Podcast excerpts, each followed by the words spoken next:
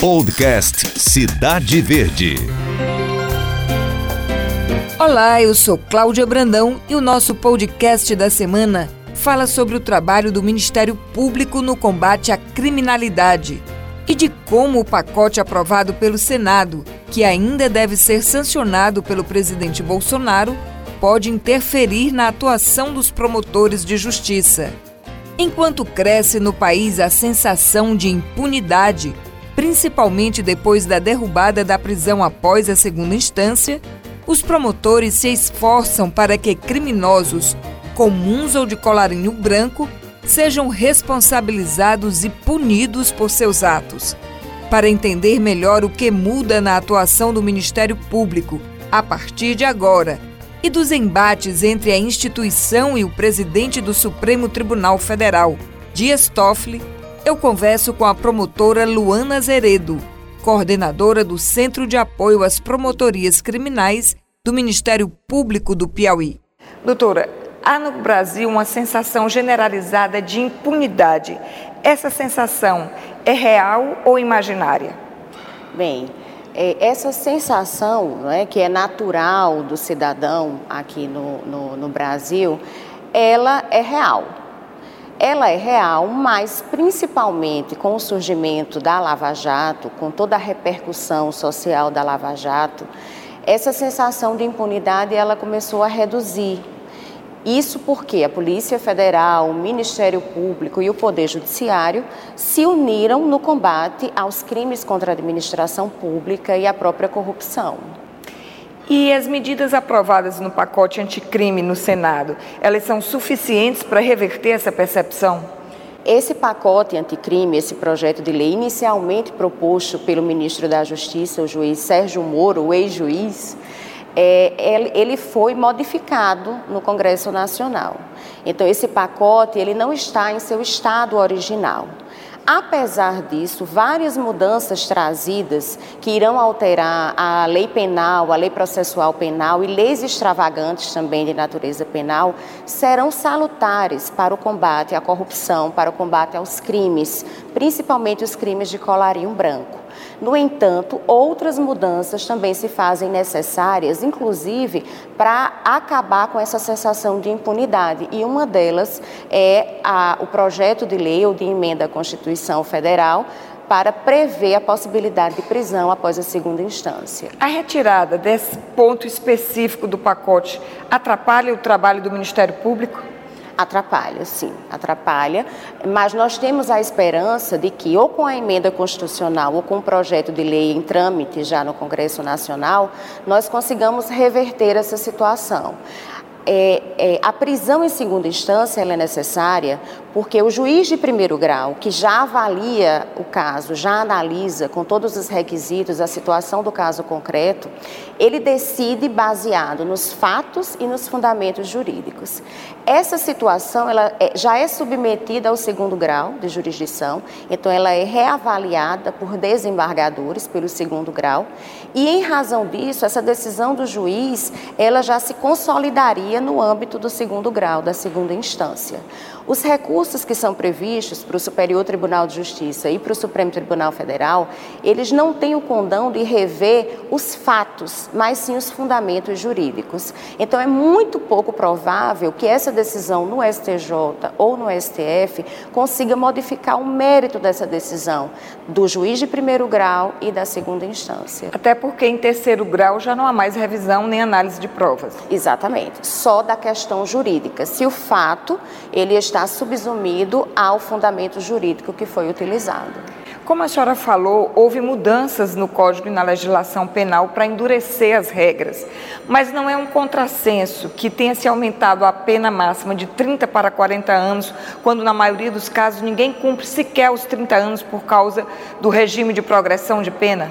Isso. Paralelamente a esse aumento para 40 anos da pena máxima em abstrato, também houve o recrudescimento para os casos de progressão de regime. E também a previsão na lei de crimes hediondos de mais crimes que passaram a ser considerados crimes hediondos. Então, quando a gente analisa a, o aumento da pena em abstrato para 40 anos e o recrudescimento dos critérios para a progressão de regime, a gente consegue ver como positivo esse aumento para 40 anos e não mais 30 anos. Há casos que a população brasileira não consegue entender muito bem. Eu queria que a senhora explicasse, porque há o aspecto legal que é cumprido. Por exemplo, o caso que se tornou notório da Suzane van Richthofen, que participou do assassinato dos pais e tem direito à saída justamente no dia dos pais. A partir de agora, esses casos são revistos? Há muita incongruência né, com a legislação de execução penal e com a gravidade do crime que foi cometido. É, esses casos de saída temporária, de liberdade condicional, de progressão de regime, são previstos em lei. Então, há necessidade de nós, como sociedade, obedecermos ao que diz a lei. Essa sensação, essa incongruência, ela existe e realmente é muito contraditória ela cometer um crime de tamanha gravidade contra os pais e ter direito a essa saída. Justamente Só... no dia dos pais. Exatamente. Só que existe essa previsão legal. Então, em relação a isso, há esse direito, desde que atendidos os objetivos, né, os requisitos objetivos e subjetivos para que ela faça jus a essa saída. Mas agora esses critérios passam ser mais rigorosos, não é isso? Sim, houve a mudança também na lei de execução penal, haverá, né, quando a lei entrar em vigor, e essas saídas temporárias elas vão ser muito mais é, é, condicionadas né, ao cumprimento de determinados requisitos. A progressão de regime também vai depender do crime que foi cometido e se é caso de o réu ser primário ou dele ser reincidente. Então haverá um recrudescimento em relação a isso, mas não é um, um, um recrudescimento tal como o ministro Sérgio Moro é, desejava. desejava no pacote anticrime. Vários, dispositivos, vários dispositivos foram retirados da, da, da lei penal, da lei processual penal, e houve mudanças muito significativas e positivas no combate a, aos crimes e a, ao próprio trabalho do Ministério Público. Né?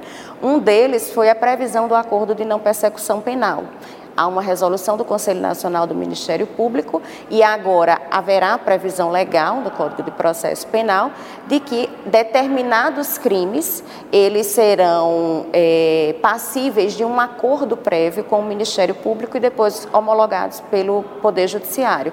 Por que, que isso é importante no combate à criminalidade? Porque nós sabemos da quantidade de processos que existem em trâmite, né, em todos os tribunais, as varas criminais. E nós sabemos que grande parte desses, desses processos não tem a relevância de outros cujos crimes são muito mais graves, que afetam muito mais a população, a sociedade. Então, a possibilidade desse acordo prévio pelo Ministério Público fará com que haja um desafogamento do sistema de justiça, resolvendo situações consideradas menos graves e proporcionando ao Ministério Público e ao Poder Judiciário que se dediquem aos casos efetivamente chocantes, né, que causem essa comoção social e essa repercussão na sociedade. Como o Ministério Público avalia a instituição da figura do juiz de garantia? O juiz de garantia é uma mudança que não é bem-vinda é, pelo Ministério Público e eu explico por quê. Todo juiz é um juiz de garantias todo juiz tem como função primordial buscar a efetividade da lei e das disposições constitucionais.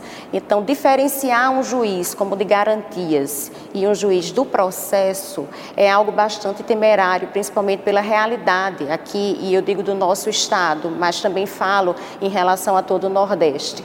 Há locais em que há apenas um juiz de direito e esse juiz, ele, ele não poderá ser o juiz de garantia e o juiz do processo. Então, isso trará para o Poder Judiciário uma dificuldade muito grande para encontrar juízes em torno desse local para poder acumularem essa função ou de juiz de garantia ou juiz do processo. Então, a, comarcas em que existem dois ou três ou mais juízes e esse trabalho será facilitado, mas há outras que são varas únicas que só existe apenas um juiz. E o juiz será juiz de quê? De garantia ou do processo? Não tem como fazer essa cisão. Todo juiz é um juiz uno, é um juiz que está ali para atentar para o que diz a lei e a Constituição Federal. A justificativa no projeto é que o juiz que está acompanhando o processo fica, de uma certa forma, influenciado, estaria pendente a julgar de acordo só com aquelas provas antes de ouvir a defesa. Durante o inquérito policial ou procedimento de investigação criminal, é dada oportunidade para que a defesa se manifeste sempre.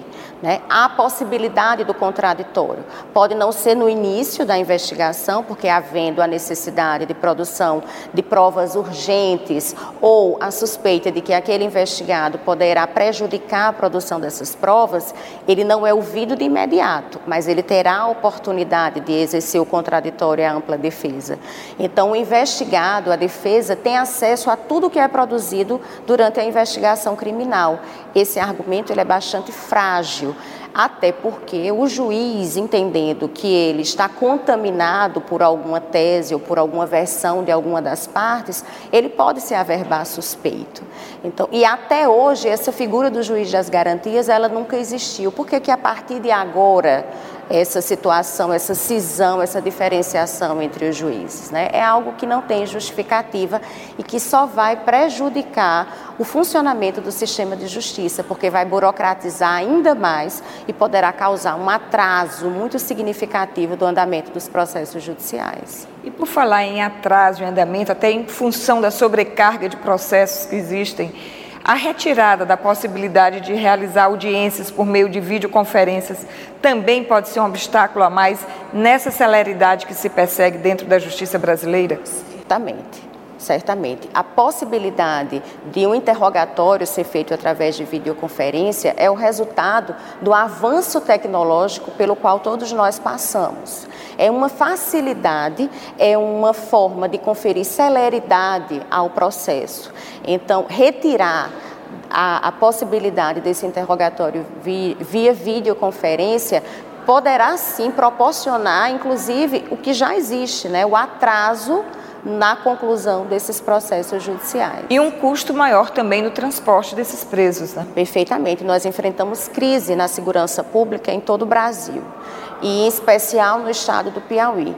Há situações em que não há combustível para o transporte desses, desses presos, tanto para as audiências de interrogatório, como também para as próprias audiências de instrução e julgamento. Então, isso além de ser um, um contrassenso a esse avanço tecnológico pelo qual todos nós passamos e que vem para facilitar a nossa vida pessoal e o nosso trabalho, também representa é, um, uma antieconomicidade para o Estado em relação a ter que transportar esse preso.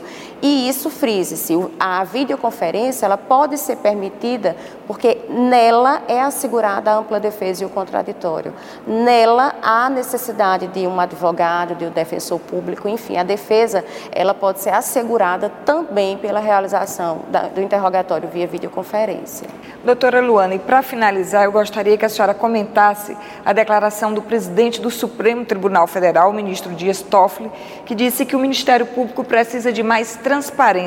Onde é que está faltando transparência no Ministério Público? Eu gostaria de fazer essa indagação ao ministro Dias Toffoli todas as medidas de investigação que são adotadas pelo Ministério Público e pelas polícias judiciárias, elas são submetidas ao crivo do Poder Judiciário.